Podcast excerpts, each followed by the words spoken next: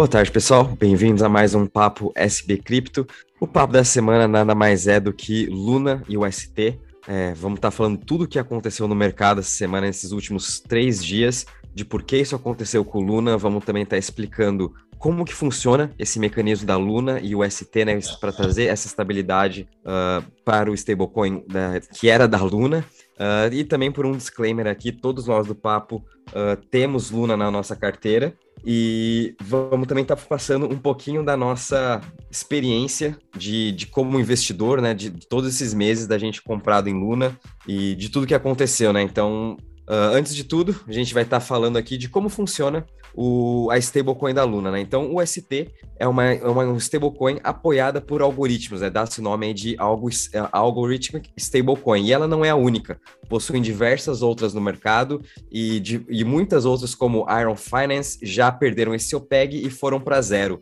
O ST foi a primeira que até hoje conseguiu chegar à marca de 18 bilhões de market cap, se tornando a terceira maior stablecoin. Teve um crescimento uh, exponencial desde maio do ano passado até agora, né? Infelizmente, essa semana esse PEG se quebrou e uh, da forma como ela opera é de um modelo de senhoriagem, da onde que Luna é, vai absorvendo toda a volatilidade da stablecoin UST. Então, a stablecoin é alcançada, é, a estabilidade, perdão, ela é alcançada através de um mecanismo de criar, de quando você cria Luna ou quando você queima Luna. Então, à medida que tem demanda por UST aumenta, né? Quando as pessoas querem estar tá comprando mais UST, os tokens da Luna são removidos de circulação. É por isso que a gente pode ver no gráfico de Luna, quando o crescimento de UST está sendo muito forte no mês ou na semana, o preço de Luna tende a seguir alguns dias depois. É por causa dessa queima que está vendo dos tokens. E aí também é da mesma forma ao contrário, né? Uh, quando tem uh, quando as pessoas estão vendendo o ST, aí tem que, tem que ter a criação de Luna. Eles colocam mais Luna no mercado, aumentando as suas, uh, os tokens em circulação, para daí você tá podendo pagar a pessoa esse um dólar. É, então é dessa forma que essa Algorithmic Stablecoin trabalha. E durante os últimos meses, é, teve a criação do Luna Foundation Guard em janeiro, especificamente para a proteção desse PEG. É, a Luna toda, a Luna como a Terraform Labs já sabiam que esse modelo não era tão sustentável assim uh, em é, em momentos de volatilidade ou estresse muito forte no mercado, como a gente está vivendo agora e como Luna também viveu em maio do ano passado. Então, por isso eles formaram a Luna Foundation Guard e resolveram comprar Bitcoin e Avalanche como reservas para ajudar a manter esse seu PEG. Né? Eles tiveram uma compra de no total de 3 bilhões de dólares em Bitcoin. A VAX eles ainda possuem em carteira, eles estão com 100 milhões de AVAX. É, então foi dessa forma que esse mecanismo foi criado para tentar ajudar a manter o PEG. Infelizmente não deu certo e a gente pôde ver aí toda essa crise que teve no mercado, né? Uh, e também gostaria agora de comentar de como foram os fatos disso ocorrendo, né? Tudo começou na última compra de que o ST fez de 37 mil bitcoins juntamente aí da 3AC, Three Arrow Capital e do Genesis Trading. Foram eles os vendedores desse Bitcoin. Uh, do outro lado, existia uma pessoa, um investidor, né? Tanto é que tiveram até boatos no Twitter que foi BlackRock e Citatel, esses dois fundos, né, de aqui do mercado financeiro, Uh, porém, ambos já foram ao Twitter e falaram que eles não têm nada a ver com essa negociação, nunca negociaram o ST. Né? Então, óbvio que tem as conspirações, estão falando que são os, os, os ETH Maxes, né? Os Ethereum Maxes, acho que mais para frente a gente vai estar tá também discutindo um pouco disso. Mas, enfim, quando uh, o Do né, e a Luna Foundation Guard comprou esses bitcoins, essa última compra, do outro lado da, da ponta tinha uma outra pessoa que pegou emprestado 100 mil uh, bitcoins da Gemini Exchange e fez esse swap junto aí com esse com o Dokuan. Então ele ofereceu uma parte desses bitcoins para ele e em troca é, essa pessoa recebeu o ST com um, um bom desconto ainda.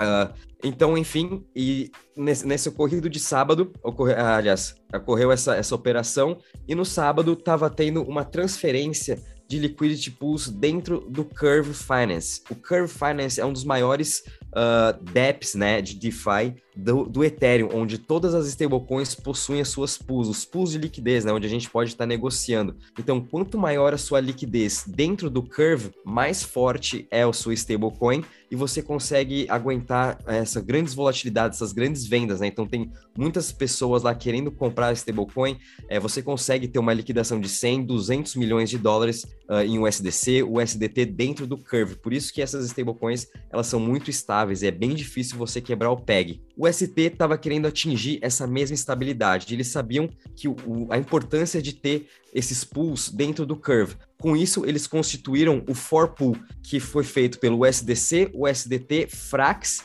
e UST, né? E juntamente essas quatro stablecoins juntas iam dar uma liquidez muito forte para o UST e conseguir manter o seu PEG bem mais estável.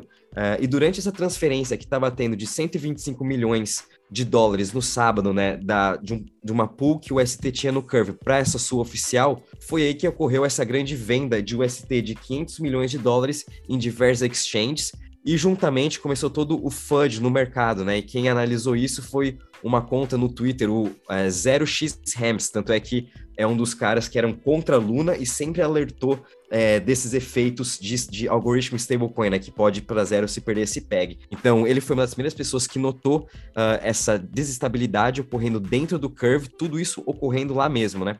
E juntamente essas, esses efeitos cascatas, as pessoas começaram a vender o ST e com isso começou a se destabilizar o PEG, né? Foi para 0.995, depois para 0.990 e com isso, a, a, pelo mecanismo da Luna, teve que começar a imprimir mais Luna e colocar mais em circulação para restabelecer esse PEG. Só que como essas vendas foram tão fortes, o mercado já estava fraco, né? Bitcoin, todo o mercado já estava em queda no final de semana. Já foi um final de semana bem difícil, né, para o mercado de cripto. É, a gente já não está com um bom momento. Então, qualquer ruidinho, qualquer notícia de que uma stablecoin está perdendo um PEG, começou um efeito cascata muito forte uh, e com isso entrou num, num, death spiral, né, que a gente chama que é um, um, um, ciclo vicioso sem fim, em que começou uma impressão muito forte de Luna e uma venda muito forte de UST. Com isso, muitas pessoas estavam sim alavancadas em Luna pelo Anchor Protocol. Uh, eu era até uma delas, né? Ia ter outros protocolos de, da Luna. E com esse efeito cascada de todo mundo sendo liquidado, Luna chegando aos 40, 30 dólares, o ST também perdendo um PEG. E na segunda-feira, né, a gente pôde ver aí essa perda total e os anúncios do Dokuan e tudo mais de que eles estão tentando aí até hoje restabelecer esse PEG a partir da emissão de Luna, tanto é que hoje já entraram no mercado mais de 24 bilhões de Luna, tiveram que travar o blockchain uh, para que não tivesse um ataque né, de, de hacker, para que tomasse 51%, já que o preço de Luna está praticamente aí 5 milhões hoje. É, então, para não ter um ataque de governança, eles tiveram que travar o, a, a, blockchain, fizeram um staking de 240 mil lunas e agora estão retomando aos poucos esse processo. Luna hoje uh, não tem mais o, o ST em nenhuma outra chain, tanto Avalanche, Solana, entre as outras 12 chains né, que ela tinha junto. É, Cosmos também, que era um protocolo muito integrado com Luna, já está passando uma governança para travar a sua ponte junto com ela. É, então, a gente ainda tem uma historinha aí pela frente do que está acontecendo, é, mas vai ser muito difícil sim para a Luna voltar e se, é, restabelecer o seu PEG e também uh, a Luna como um todo, todo o seu ecossistema uh, voltar bem forte, né? Todos os seus projetos a gente está vendo aí com quedas de 90%, obviamente, mas enfim, a gente está prestando atenção, vendo os comunicados de cada um e quem sabe eles comecem a migrar para outros tipos de, de, de chains, né? Enfim, esse foi mais ou menos um resumo de tudo que aconteceu aí desde sábado até hoje de Luna e que continua acontecendo. Não sei se o Arthur e o Show agora quiserem estar falando um pouquinho da análise que eles fizeram também. É, eu acho muito interessante todo esse processo, né? E como ele acaba voltando sempre para o que a gente bate muito, que é para a gente procurar projetos que têm casos de uso reais. Porque, em última instância, a Luna é um ecossistema, era maravilhoso, né? Agora a gente não sabe o que vai acontecer. É, no final do podcast, a gente até pode dar uma explorada para onde a gente acha que vai depois de tudo isso mas foi uma liquidação de 30 bilhões de dólares. Não, não é uma brincadeira, é uma quebra de uma empresa gigantesca. São diversos programadores diretamente, eles empregavam centenas de programadores. Fora isso, a gente tem é, empregos indiretos de pessoas que construíam dentro desse ecossistema.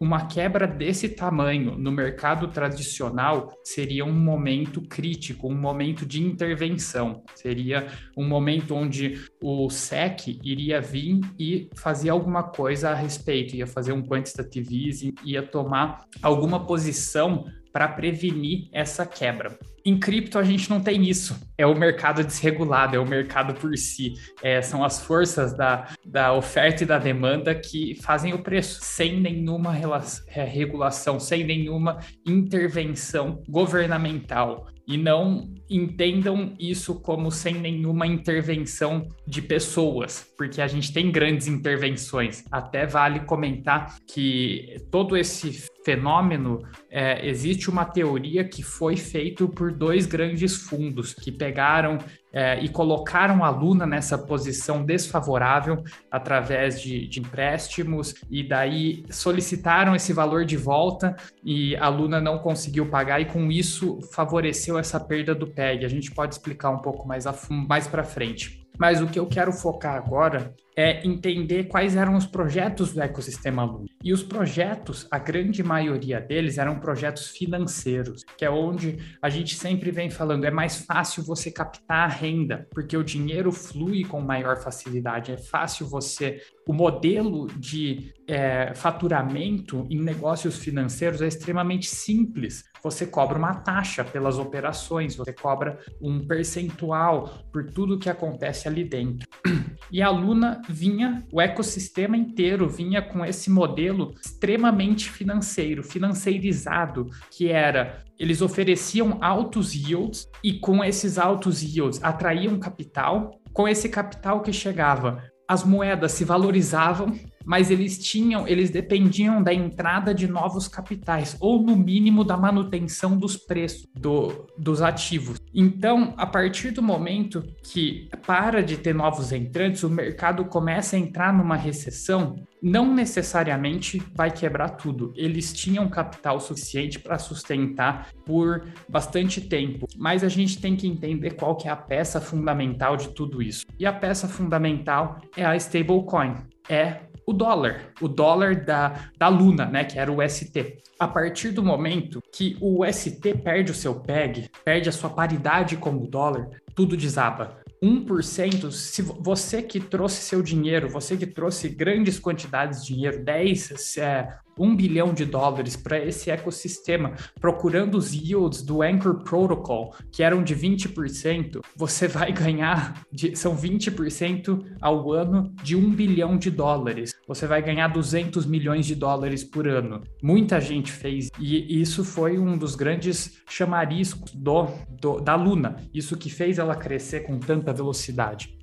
Então, essas pessoas trouxeram imensas quantidades de capital e com eles vinham atrás desse yield. Mas o yield é sempre em UST, que é a stablecoin, que teoricamente tem a paridade um para um com o dólar. A partir do momento que ela cai, acabou. Os seus 200, é, o seu 1 bilhão de dólares agora só valem se ele perdeu 2%. Vamos fazer uma suposição bem rasa aqui, bem pouco, né? Porque hoje a gente está vendo que chegou a bater 0,20. Então perdeu 80% do valor. Quem tinha 1 bilhão de dólares agora teria 200 milhões de dólares. Foram 800 milhões de dólares destruídos. Mas vamos colocar 2%. A pessoa que tinha 1 bilhão de dólares, agora tinha 980 milhões de dólares. Mas não só isso, o rendimento dela de 20% ao ano é, agora era em cima de 980 milhões de dólares. Então, se bobear o tempo que ele ficou de, em Luna, desde o começo do ano até agora,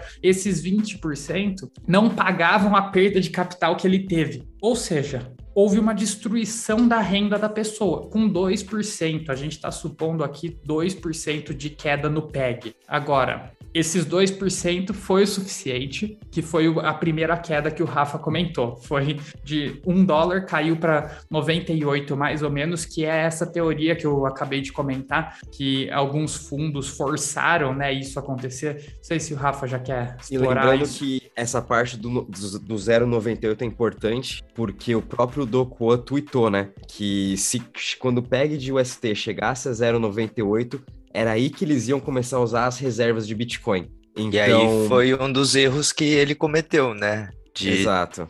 E aí a gente entra em todo um fundamento também, porque assim, literalmente houve uma catástrofe no, no mercado de cripto? Houve. Luna estava pronto? Não estava. Mas daí entra todo um debate sobre o Don Juan. Qual foi o papel dele disso é, pro pessoal, né? Para os seguidores de Luna? Porque o pessoal metia pau em Luna, aí ele ia lá, metia pau na pessoa. Só que ele sempre com o nariz empinado, porque o projeto estava literalmente explodindo. Grandes projetos como. É, dá um exemplo aqui, Rafa, que, agora fugiu de cabeça. Mas Solana. grandes projetos que o uh, Solana, Anchor Protocol, Astro, a Astroport, ah, que tá, é uma da, DEX da, da coisa, Astroport, da, do ecossistema da Luna. Prisma, então, Mirror, todos Exato. Todos na mídia, todos bombando, e o Dokuan, infelizmente, ele perdeu a razão na hora de começar a peitar o mercado inteiro, né? vamos dizer, direto e reto. Mas é, é, o que a gente vem falando. Teve, uma, teve um ataque de coordenado, né, dos grandes investidores para derrubar justamente esse PEG de UST. Então, isso começou a tomar, como o Rafa bem disse, uma proporção tão gigantesca no mercado, causando o famoso FUD que a gente sempre comenta com vocês. Então, o, Rafa também comentou sobre a enjorrada de liquidação que teve no mercado, porque é, acabou derrubando mais o preço e muita gente estava alavancada, mas muita gente mesmo. E aí vem de todo um aprendizado nosso como investidor, entender que pô, o projeto tá bom, mas vamos olhar quem tá alavancado, quem tá em short, quem tá em long. São esse tipo de visões que a gente, é, infelizmente, não conseguiu ver porque a gente estava iludido com o projeto, a gente acreditava no projeto. Doeu, doeu pra caramba, acho que em todo mundo aqui, inclusive mais em mim e no Rafa, né? Que praticamente era all-in, né? A maioria da porcentagem do nosso dinheiro estava investindo em Luna.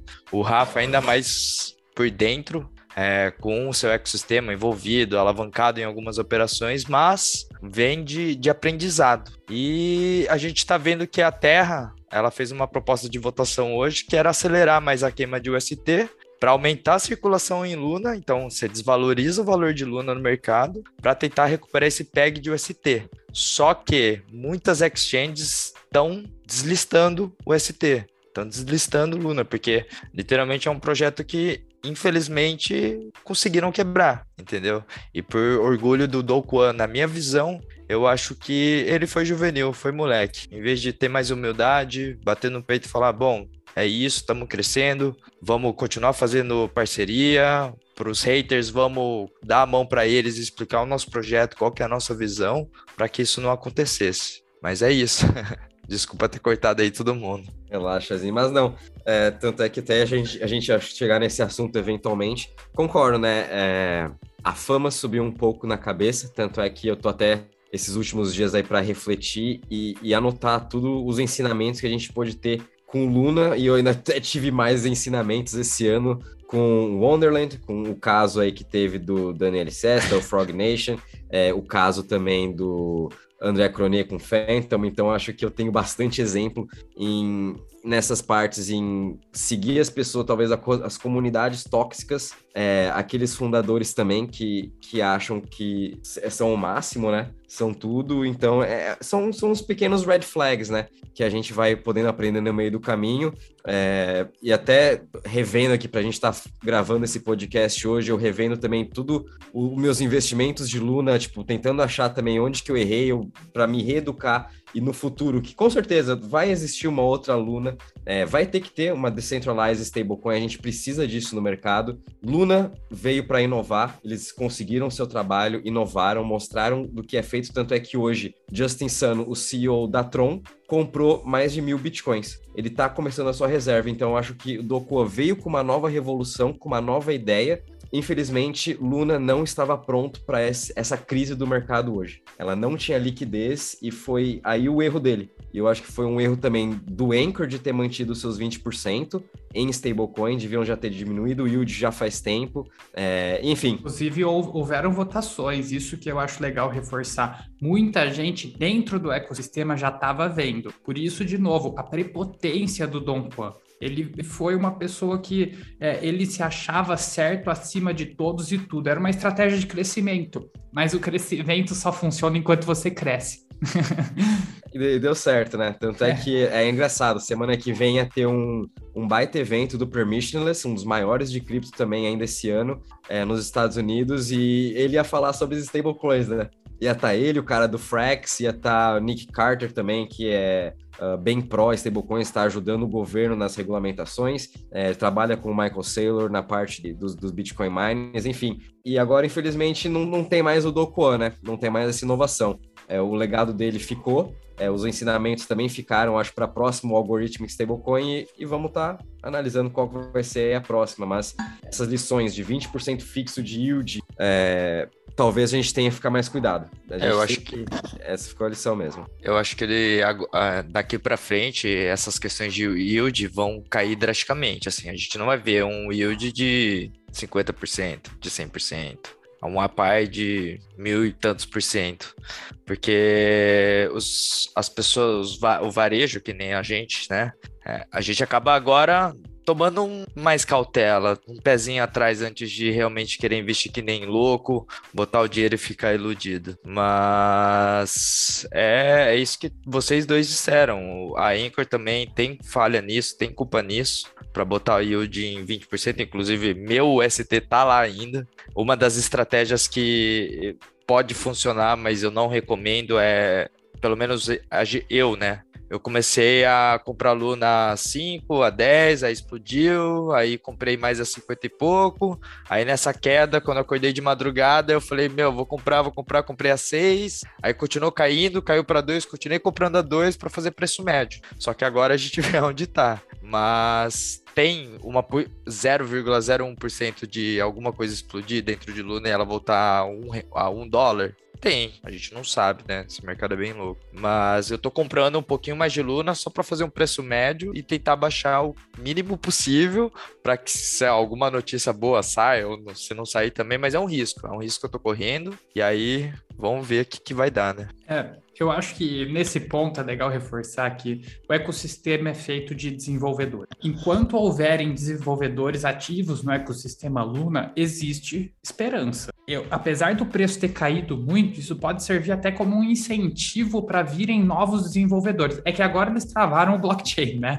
Eles travaram por completo, não pode mais transacionar. Inclusive, sou da opinião que isso devia ter sido feito assim que ela baixou de 30, 20 ali, porque já começou um FUD seria mais ou menos o que as corretoras grandes fizeram com GameStop na, na época. Não sei se quem acompanhou isso, né? Mas houve um, um influxo de, de capital de compras, no caso. Lá foi ao contrário, né? Mas a, a lógica é a mesma. Uma coisa muito fora do normal, que não condizia com a realidade, e daí os próprios grandes bancos, para se preservar, eles solicitaram às corretoras que tirassem o botão de compra da Robinhood, né? Foi o principal exemplo. E você parar o blockchain é mais ou menos fazer a mesma coisa, é você inviabilizar as transações, inviabilizar a venda até que as coisas se acalmem. Eu acho que, tendo feito isso, as pessoas iam perder muita credibilidade no projeto, muita gente ia sair assim que o blockchain não é mais cripto, né? Você perde o, sentido. É, eu mas que, é, eu, eu acho que, com... mas eu acho que seria menos doloroso do que foi, da forma como foi. A gente teria uma sustentação um pouquinho maior, porque esse FUD, é, sinceramente, é desmedido. A gente tinha um ecossistema grande, tinha muita gente trabalhando. É uma empresa gigantesca que deixou de existir praticamente em questão de horas. Ela ainda, se você comprar a Luna hoje, você está fazendo um bom negócio, você está fazendo o que o Warren Buffett recomenda, o Deep Value Investing, porque você sabe que ela tem em AVAX 100 milhões. Então ela tem em caixa ainda, se ela liquidar hoje todos os AVAX dela, lógico que daí você tem a questão de liquidez e de se a AVAX vale alguma coisa também ou não, né? Porque pode ser que se a Luna decida liquidar seus 100 milhões em AVAX, aconteça em AVAX o que aconteceu em Luna, mas é, passando todas essas questões, Hoje a VAX está em 20, mais ou menos, então ela tem 100 milhões, são 2 bilhões de dólares em Avax. Ou seja, é, você, se você comprar a Luna hoje a 45 milhões, você está investindo numa empresa que tem 2 bilhões de patrimônio por e pagando 45 milhões nela, né? É, é só para dar um pouco da dimensão de quão desmedido é esse sellout, que o FUD tem muita força. O poder, num mercado totalmente desregulado, onde é a oferta e a demanda que fazem o preço, você consegue empurrar o preço muito para baixo sem necessariamente liquidar todas as posições. Então, às vezes, tem um projeto que tem 100 milhões de dólares investido com é, 5 milhões de dólares, você consegue fazer o preço desse projeto que vale 100 milhões de dólares com valor de mercado a 1, né, a ação valendo 1, baixar para 0.01, que levaria ela para um valor de mercado de 1 milhão, com 5 milhões de dólares, 2 milhões de dólares. Então é desmedido essa força, né? Os indivíduos acabam tendo muita força nesse processo. E isso é um dos problemas. Isso é um dos problemas da falta de regulação. Eu volto a bater sempre nos mesmos assuntos. É regulação que vai melhorar o nosso mercado. E nesse ponto, eu já queria falar que eu discordo do que o Choi falou, que vão sumir os projetos com API, API de 100%, 200%, 1000%. Eles vão continuar existindo. Enquanto não houver regulação que fale, o cara que fizer isso e tomar dinheiro das pessoas vai ser preso ou vai ter consequências reais gravíssimas, eles não vão deixar de existir. Nós que sofremos hoje, aprendemos. Mas você vê como tem muitos novos entrantes. Nós somos 100 milhões ainda de usuários de cripto, de investidores talvez até um pouco menos. É, é muito pouco. Ainda tem muita gente, tem muita gente para tomar golpe. A gente sabe que até hoje no mundo real tem gente que cai em pirâmide. Então vai continuar tendo esse tipo de pirâmide. Cabe a nós, a nós ficarmos mais espertos com isso, mais atentos entender quais são os pontos, por isso, que nem o Rafa comentou, reavaliar, ver onde nós erramos, ver onde os protocolos erraram, ver o que, que a gente pode entender, onde estão as falhas porque eles vão continuar existindo. E tem muita oportunidade nisso. Tem oportunidade para você ganhar dinheiro. Você só tem que saber onde estão essas oportunidades e conseguir saber a hora de entrar e saber a hora de sair. Aqui eu vou falar uma estratégia pessoal minha que eu venho usando, mas é sempre que a cripto do dobrou de valor, sai de metade. Desinveste, pega lucro, põe lucro no bolso. Tudo bem que daí eu faço outra loucura que, que é o que eu pego essa metade que eu lucrei troco para o SDC e logo depois eu já acho outra cripto que eu quero investir e coloco nela. Então, no final das contas, eu estou totalmente exposto. Mas pelo menos eu diversifiquei. Se uma delas quebrar, é só uma. A outra eu só vou perder 80%, mas não, não vai ser duas. É, é, é seguir a sua estratégia, né? Eu acho que também a gente tem que aprender a seguir nossa estratégia e e ser firme nela, não não se sobressair. A gente sabe que Luna subiu 9 mil por cento em um ano, ela foi uma top 10, né? É, Layer 1, subiu seus 9 mil por cento em um ano. Durante também janeiro, ela teve seus bons momentos. Então, a gente também sempre tem que lá tá pegando o nosso lucro, tá fazendo nosso, nosso plano de trade, né? E também comprando, aumentando nossa parcela em Bitcoin, tendo essa diversificação. É, eu só queria também dar um, um update agora tá rolando uma nova proposta que foi feita pelos desenvolvedores da Nexus, Astroport, Mars, enfim, eu acho que todos eles se juntaram agora, estão com uma nova proposta em salvar a Layer 1 blockchain, em salvar o ecossistema e deixar o ST de lado. Então, vamos estar tá acompanhando depois aqui essa proposta, vamos estar tá passando também para vocês no grupo, para quem tiver vontade também estar tá votando né, nisso daqui. E, mas por enquanto é, é essa notícia, né? Então, a gente está vendo as propostas vindo, o Luna ainda não acabou, né? E como o Arthur também o Choi falaram, o Luna tem um puta de um ecossistema. É, eu estou investindo em praticamente uns cinco deles. Três deles estou com meu dinheiro travado por um ano, né? Porque eles ainda nem lançaram, iam lançar tudo agora. É, mas enfim, é, eles têm casos reais. E para uma algoritmo stablecoin funcionar, dar certo, ela tem que ter adoção. Igual o Arthur falou, o Anchor Protocol foi a estratégia de marketing da, da Terra Luna, assim como do Crypto.com é o seu cartão de, de, de crédito, assim como a Binance é o seu token para você poder participar do, dos airdrops, para você é, ter desconto de corretagem. FTT é a mesma coisa. A adoção de UST, o, o Do sempre falou que o principal produto é o ST, não é a Luna. Luna é o seu ecossistema, é ali onde vai ser criados os produtos, a tecnologia para você daí estar tá utilizando o ST. Tanto é que os gas fees de, da, da Terra Luna eram tudo em UST, não era em Luna. Era a primeira chain fazendo isso. E eles queriam ter essa adoção em todas as outras chains, né? Tanto é que o ST foi para 12 diferentes chains, Solana, Vax, One, Atom, ETH, Match, e todos eles tinham essa liquidez, tanto é, é esse o risco sistêmico que a gente está vendo acontecer agora. Até queria jogar essa, essa pergunta para você, Arthur e Choi. É, Luna chegou a 40 bi e a gente pôde ver agora o estrago que ela fez no mercado nesses últimos três dias, né? Toda essa queda de 40% no, nas criptos, muito é dela, né? A gente teve o nosso próprio crise aqui 2008. E se Luna, o UST, né, chegasse aos 60 bilhões de dólares, né, o, o tamanho que ela chegasse, né, não sei, o estrago que ela faria no mercado ou se é, o, que ela, o estrago né, que ela faria no mercado, ou se realmente ela sobreviveria é, se tivesse Black Swan igual a gente teve? Então, Rafa, eu acho que com certeza, quanto maior for o market cap da moeda, maior vai ser o risco sistêmico. Isso, inclusive, é uma coisa que a gente tem que ter cuidado. Por quê? Quanto maior for a moeda, mais difícil é dela perder o PEG. Mas mais atrelada a todos os outros produtos de cripto ela vai estar. Tá. Então é um paradoxo muito importante com o qual a gente vai ter que lidar. A gente vai ter que resolver isso. São os próximos ecossistema, ecossistemas, a próxima Luna, que vai ter que resolver exatamente esse problema.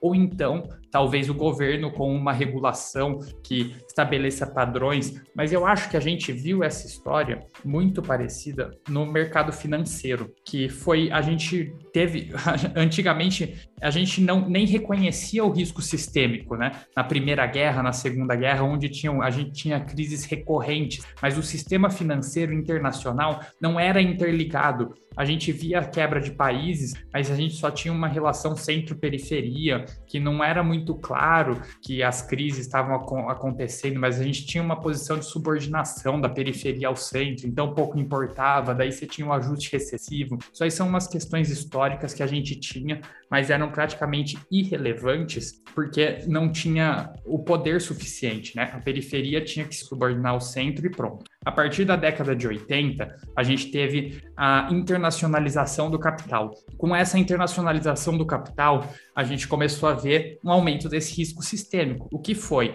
A, foi o eurodólar, né? As empresas americanas começaram a abrir sede na Europa e emprestar dinheiro lá para fugir de algumas regulações que a gente tinha nos Estados Unidos. E com isso, eles começaram, vieram também os bancos asiáticos. A gente e daí virou o caos, né? Na década de 90 foi a época das grandes inovações financeiras, um, um crescimento muito intensivo do risco sistêmico. O que, que foi feito no mercado financeiro tradicional? as regulamentações. Basileia, a gente primeiro implementou algumas algumas cotas de capital mais seguro.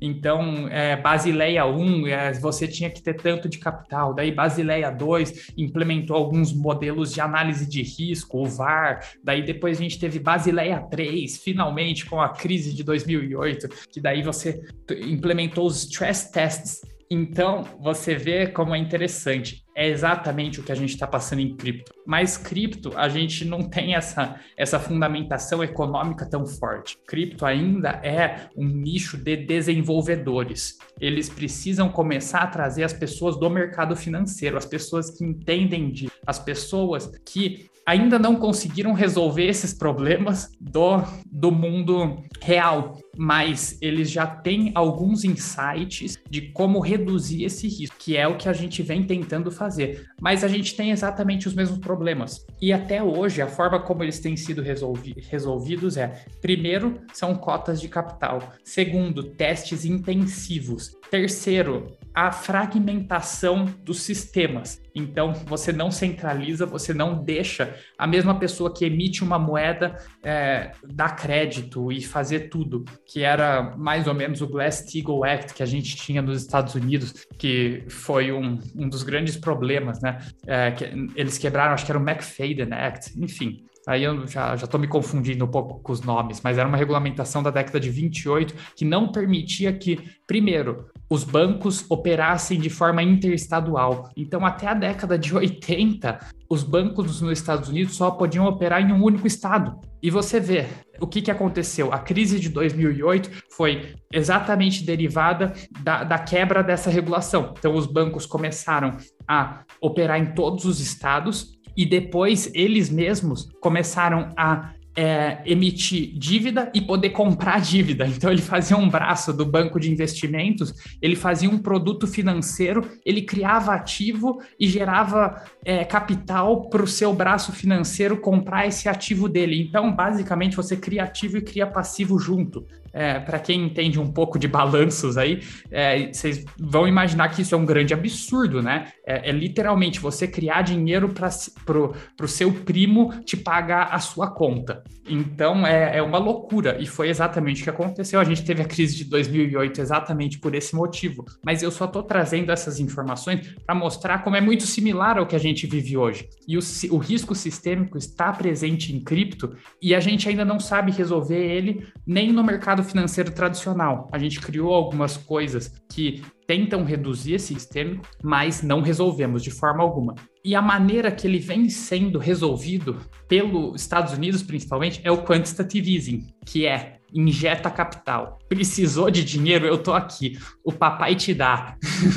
Mas essa é a diferença de cripto, né? Graças a Deus não tem isso. Não que tem. acontece. Tanto é que Luna teve que se fazer para se salvar e a gente viu em primeira mão o que acontece quando você coloca 24 bi no mercado, igual a gente também está vendo em primeira mão quando ele entrou 5 trilhões no mercado é, em 2020, né, com a pandemia, é praticamente a mesma coisa, né? É, e toda essa, essa crise que a gente está tendo, né? Parecido aí com, com Luna, a inflação de Luna disparou em um dia, né? É, é. É um pouco diferente. É, é mais ou menos isso. Mas, Mas eu, só, só, só mais um ponto, só para não perder a lógica aqui. É, o que, que eu queria trazer de todo esse risco sistêmico? Mas, enfim, eu acho que a primeira coisa que a gente tem que aprender com isso é não se pode lastrear uma stablecoin em outras cripto. Ponto parado. Ainda não. Ainda eu não. acho que ainda não. Perfeito. Eu acho ainda que não. o futuro, se a gente realmente entender Bitcoin como ouro digital, aí sim. Mas primeiro, primeira coisa que a gente tem que ter é estabilidade. A hora que a volatilidade de Bitcoin dos últimos 90 dias estiver abaixo de 1%, aí a gente começa a pensar nisso. Mas agora definitivamente não é o momento. Interessante você ter um pouco de Bitcoin, mas como qualquer fundo, né? Como o SDT provavelmente deve ter uma partezinha do, do, do seu capital em Bitcoin porque ele tem investimento, ele tem que fazer render, ele tem que fazer render esse investimento, porque senão ele não ganha nada, ele está emitindo, para ele ser uma empresa, ele tem que emitir e ele tem que fazer render do outro lado. Esse é o dinheiro que ele ganha. E daí seria até inteligente você ter uma parte pequena, uma, um percentual do seu portfólio em Bitcoin. Mas isso não é. te ajuda no momento de estresse. Esse é o grande problema, né? o, o ST foi a principal stablecoin que conseguiu chegar o mais longe. A gente teve diversos outros exemplos e até mesmo o, as outras, teve até o do MIM, né, o Magic Internet of Money, que era a, a algorithmic stablecoin da, da Avalanche, né, até meio que do Frog Nation, que teve também sua crise em janeiro. Ela continua viva, tá lá, mas enfim, é, igual, né? Ela passou por uma crise em janeiro, perdeu toda a credibilidade, igual o ST perdeu agora. É, mas eu acho que o principal também foi que essa não vai ser a última crise que a gente teve de, por conta de uma stablecoin, não vai ser o, o, último Black Swan Event, né? Esses, esses eventos acontecem muitas vezes no mercado tradicional e que a gente também não sabe quando tem esse, esses é, rug pulls, né? não, nem de rug pull, mas quando esses eventos, é, essas crises acontecem, os bancos eles meio que desmitificam. O Banco Central também conseguem dar uma, uma escondida. E no blockchain, infelizmente, não, não é possível, né? Então, o, a gente pôde acompanhar tudo o, o, acontecimento que aconteceu desse efeito cascada, todas as transferências e tudo mais. E, de novo, esses 30, 40 bilhões que foram dizimados do mercado em um dia, né? É, quem sabe se chegasse aos 80, 100 bilhões no futuro e eles não tivessem solucionado esse seu problema do PEG, poderia sim ter sido, ter sido um efeito muito, muito pior. Então, por um lado, é até bom que isso já tenha acontecido agora.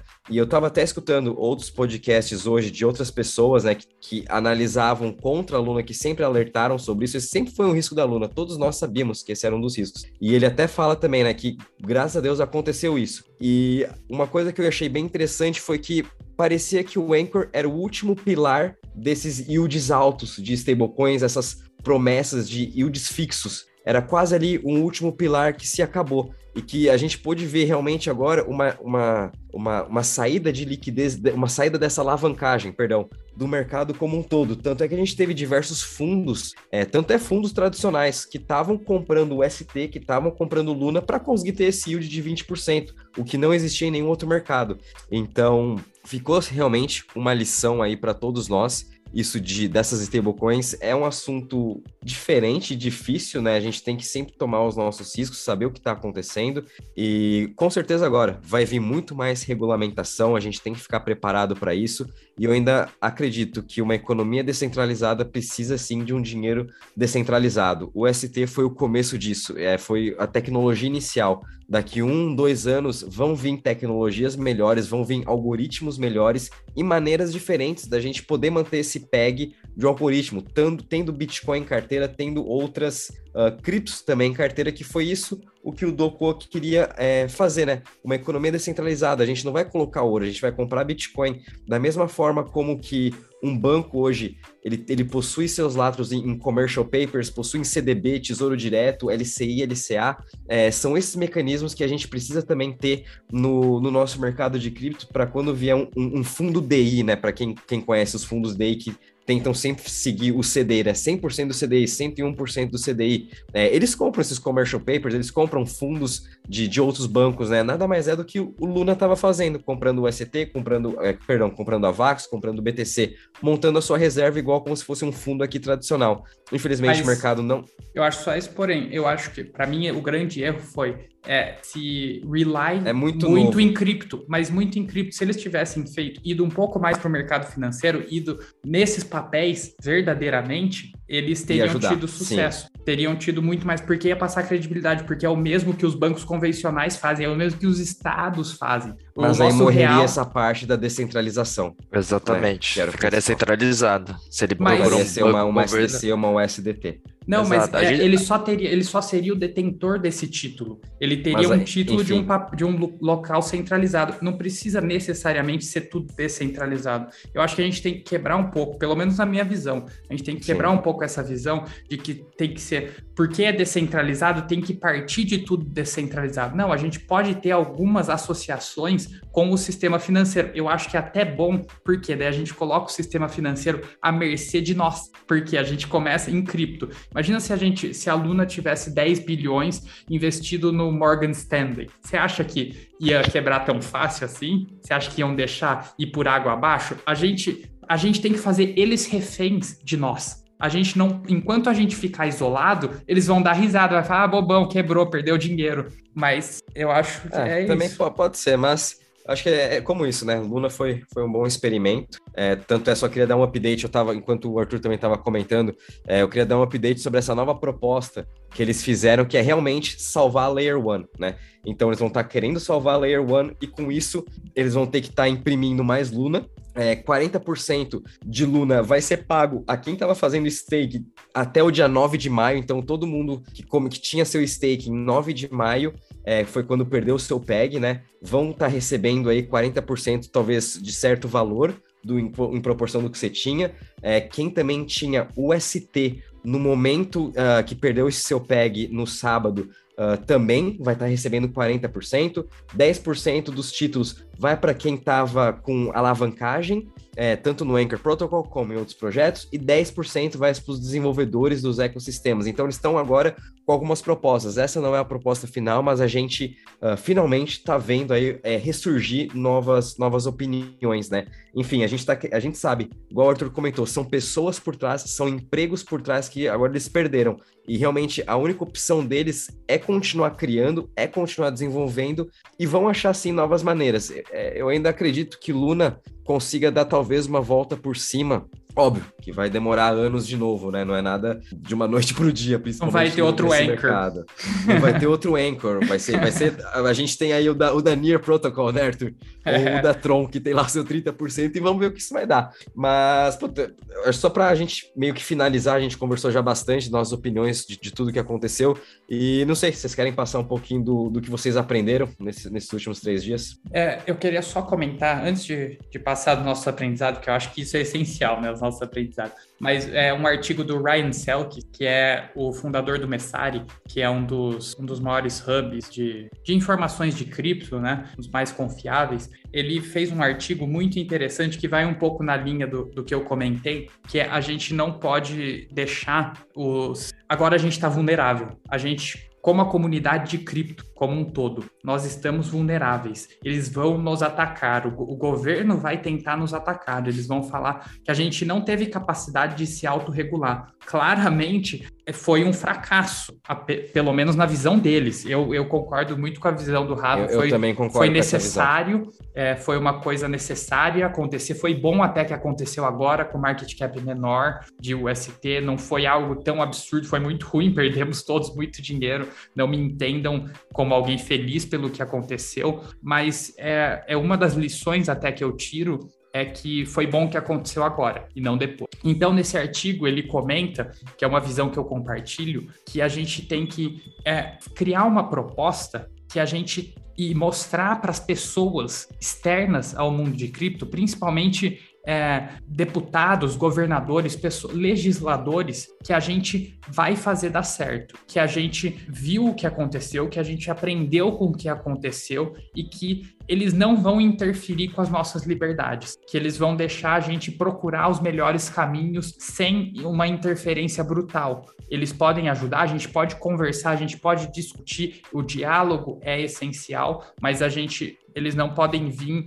e tirar uma das coisas que é essenciais, essenciais de cripto, que é ir na MetaMask e falar: você não é funciona mais no, nos Estados Unidos se você não registrar todo mundo e liberar todo mundo para o governo. Esse é o grande problema, essa última parte. Você pode até exigir que eles registrem todo mundo. Eu não vejo problema com isso, desde que não você tenha que ter um mandato judicial para liberar a carteira do outro. Você não pode ter um acesso a, ao registro de quem é dono daquela carteira, como eu não posso entrar na sua casa sem ter um mandato judicial ou que eu seja convidado.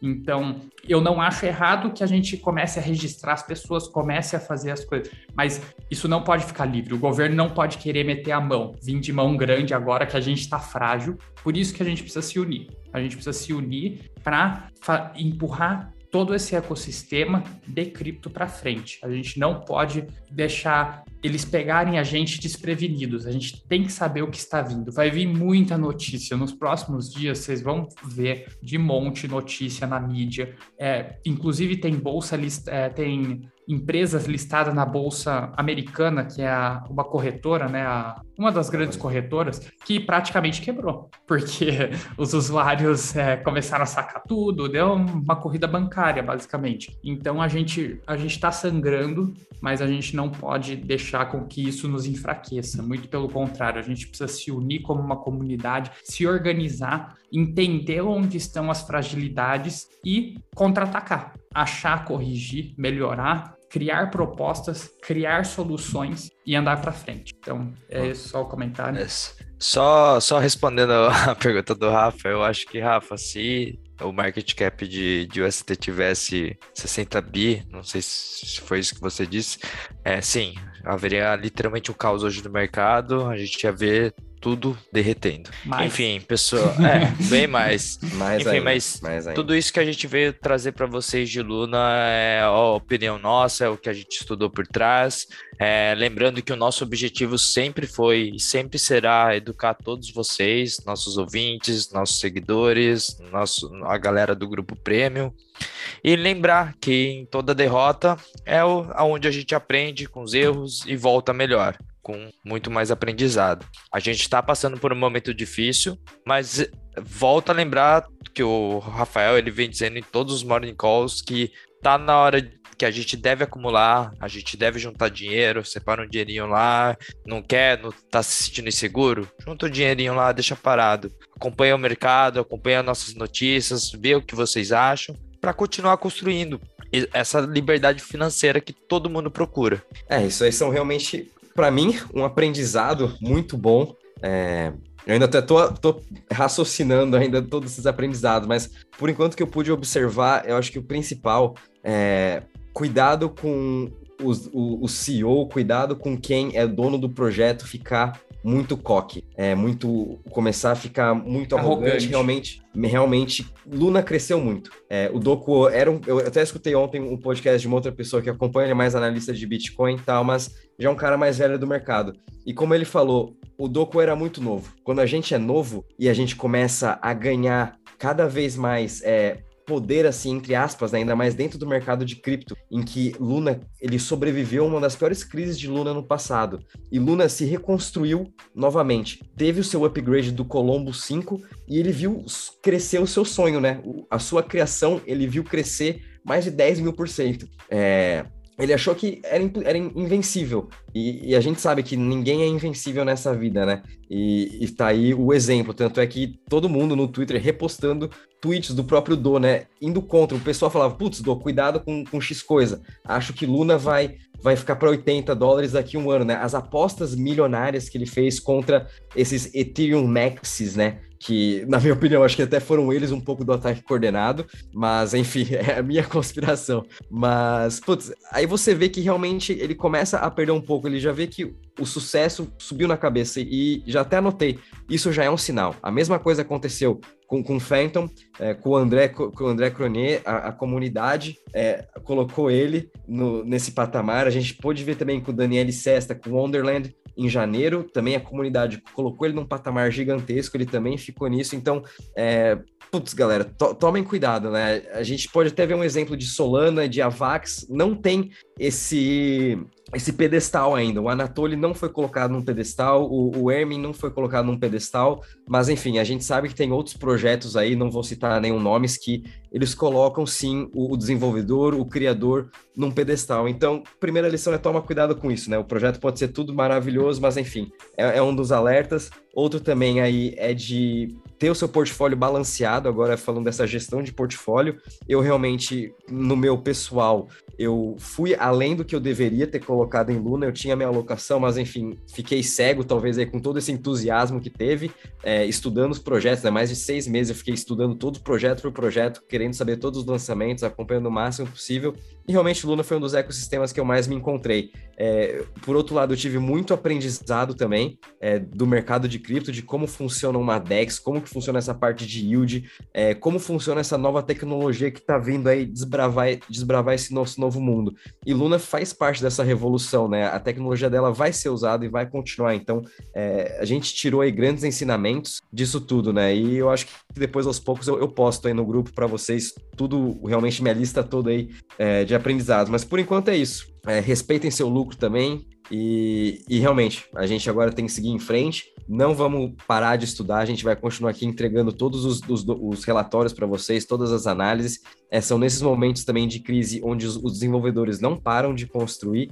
Enfim, é, os projetos vão continuar. É, Web3, NFT, tudo isso é, é, o futuro, né? E todos esses projetos estão caminhando para isso, mas a gente sempre tem que ter esse nosso cuidado. É, eu acho que o meu principal aprendizado disso é que entenda as tendências macro e, e siga elas. É, por mais que o projeto seja ótimo, lindo, maravilhoso, ele não consegue ir contra o que está acontecendo no cenário macro. Então a gente tem que ter muito cuidado, olhar com muito carinho a tendência macro e operar dentro dessa tendência. Eu, desde o começo do ano, venho falando que a gente está num bear market. É, esse é um ano ruim para cripto que o ano não vai ter sucesso, que esse ano é difícil, vai ser difícil, está sendo difícil. É, eu tinha isso em mente desde o começo e eu investi quase que contra isso. Eu sabia da tendência, eu sabia do que. É, eu, eu, imaginava que seria um ano difícil por conta da, do, do quantitative easing, que o Fed ia parar, a subida de juros, e isso tem um impacto direto, mas mesmo assim eu eu não precifiquei corretamente quanto que isso ia impactar em cripto e eu fui operando, fiquei comprando, fiquei entrando em posições ao invés de esperar líquido, porque eu estava líquido no começo do ano. Então, entenda a perspectiva macro, é macro que manda. Não adianta você ir contra isso. Você pode escolher o melhor projeto do mundo. Se o cenário tá ruim, se tá tudo caindo, ele vai cair também. Pode ser que caia menos que os outros. O stock picking é importante. Você tem que escolher boas ações, mas é, é secundário. Ah, é primeiro você tem que acertar o momento, depois você acerta o projeto e não vá contra o momento. É, eu só quero falar mais uma coisinha, que é a minha, minha irmã acabou de me mandar mensagem falando que a empresa dela comprou Bitcoin. Então a gente vê que tá tendo um aumento da adoção, que a gente tá tendo pessoas que nunca nem sabem o que é Bitcoin, estão comprando Bitcoin. Então é, esse é um momento de oportunidade é, e é interessante, né? E apesar de toda essa adoção, você vê com a força do macro a gente está tendo um aumento de adoção e mesmo assim está caindo muito. Então é, é, a força do macro. Respeitem o macro, respeitem o Fed. The Fed is king. E além disso, Boa. eu acho que o outro aprendizado é que a gente tem que entender as implicações é, do que os ecossistemas estão construindo. Então, é, apesar de eu já entender, eu já tinha até comentado em um papo que a, a, existe uma tendência à normalização da taxa de lucro, que era insustentável esse sistema da Anchor. Eu já tinha feito vários comentários nesse sentido, inclusive não estava tão exposto ao ecossistema Luna por não gostar de algumas coisas que eles estavam fazendo, mas é, eu não tinha a menor ideia das implicações disso, né? Que eu deveria ter refletido mais e analisado mais a fundo, olhado exatamente o que, que aconteceria se houvesse um DPEG, ou nem chegar ao DPEG, mas só se a Luna fosse obrigada a vender seus 12 mil, sei lá quantos mil bitcoins que em carteira. Isso iria automaticamente empurrar o Bitcoin para baixo. E quando empurra o Bitcoin para baixo, a gente sabe que todo o mercado de cripto tem uma correlação altíssima com Bitcoin. Então, se a Luna empurrasse o próprio Bitcoin para baixo, a tendência é que Luna caísse também. Então, ia ter uma dificuldade maior dela manter o PEG. Então, você vê como o negócio se retroalimenta. Só de fazer esse raciocínio, em antemão, eu já estaria muito mais preparado para lidar com esse momento. Então, é, agora é tarde, mas eu acho que vale a reflexão, né? A gente tem que analisar onde nós erramos, é, o que a gente, onde nós acertamos também. Não, não, não é só, só olhar para os erros, mas agora é um momento de reflexão, entender o que, que deu errado, por que, que deu errado, para não deixar que aconteça de novo. E esse, eu acho que foram esses meus maiores aprendizados. Boa. E só um adentro agora, outro aprendizado, pessoal, cuidado que cuidado que a USDD, né, a stablecoin da Tron, está oferecendo agora 40% APY fixo. Então, talvez aí ela seja uma próxima alvo do, das especulações. Enfim, como a gente também sempre falou, sempre vai existir, vai ter uma próxima Luna, vai ter uma Luna 3.0, vai ter mais Ponzi schemes no nosso mercado de cripto e a gente tem que tomar cuidado. Esse ano está sendo, não só Luna, eu acho o mercado como um todo, está sendo de grande ensinamento para todo mundo. E tenho certeza que daqui dois anos, três, quatro, cinco lá na frente, quando realmente essa tecnologia exponencial tiver na sua fase de crescimento certo, igual a internet teve também sua fase de adoção e crescimento e a internet que é hoje, daqui 20 anos estou bem tranquilo também para onde o blockchain e toda essa tecnologia vai estar. Então, olhando o longo prazo, tá tudo intacto, certinho. Bons trades a todos então, pessoal. Tamo junto. É isso aí, valeu, pessoal. Falou, pessoal. Bons trades a todos.